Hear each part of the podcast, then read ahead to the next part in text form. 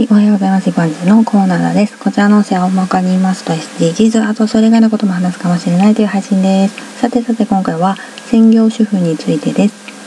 皆さんの専業主婦のイメージどんな感じですかね？今は男性が専業主婦という場合もあるけれど専業主婦は女性というイメージですかね？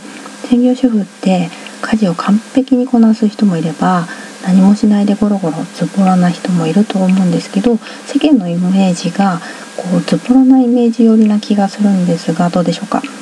家事が完璧な人って子供のお弁当からお菓子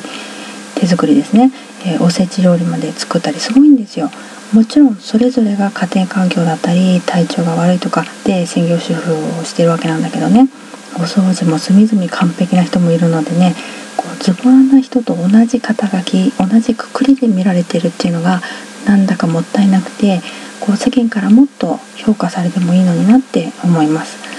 今時って思ってしまうけど学生で専業主婦になるのが夢という人もいます。ニートだとお金が入ってこないから夫の収入頼りで生活する仕事をしなくて済むっていう一部の女性の考えなんですけどね。